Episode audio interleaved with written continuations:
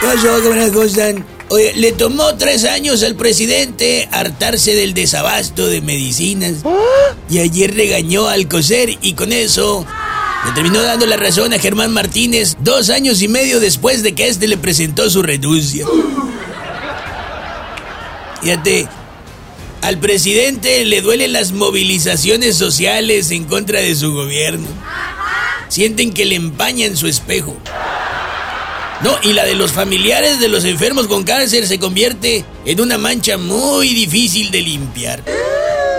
Dice Adán Augusto López, para muchos mejor conocido como el Maradonio del futuro, que los recortes al INE no ponen en riesgo la consulta de revocación de mandato. Sí, así es. En un futuro, cuando ya se acerque a los 60 años, Maradonio pierde por completo la gracia. A limpiar el cochinero, a correr a un consejero y también a Olga Cordero. Soy aquel de las lealtades del paisano a quien tanto quiero.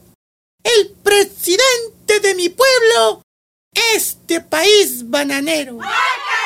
Ven como si en un futuro Maradonio pierde por completo la gracia. Ay, no, ¿qué es eso? Oiga, la diputada Patricia Mendaris, de Morena, candidatea a Andrés Manuel López Obrador como Premio Nobel de la Paz por su discurso ante las Naciones Unidas.